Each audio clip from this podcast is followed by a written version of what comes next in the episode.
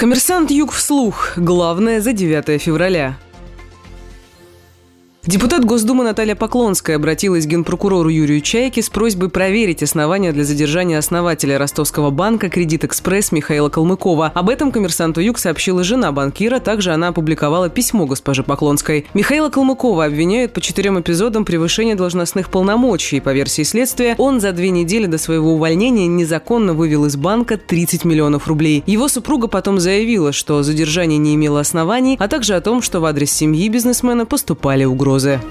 Подполковника МВД и его сослуживцев в Ростове обвиняют в получении взятки. Об этом сообщают донские следователи. По версии сотрудников ведомства, полицейские потребовали у мужчины взятку в размере 150 тысяч рублей. За эти деньги они обещали переквалифицировать преступление, которое он совершил ранее, на другое, предусматривающее наиболее мягкое наказание. Злоумышленников задержали в минувшую среду и отстранили от служебных обязанностей. Сейчас ведется расследование. Жителя Пятигорска задержали с крупной партией героина. Он перевозил запрещенные вещества из Москвы Московской области и планировал продавать их в Кавказских минеральных водах, сообщает пресс-служба Ставропольского МВД. Подозреваемого задержали на одной из улиц города. При себе у него было 11 граммов героина. Дома у наркоторговца нашли еще несколько свертков с наркотиком массой больше 250 граммов. Мужчина задержан. На него завели уголовное дело.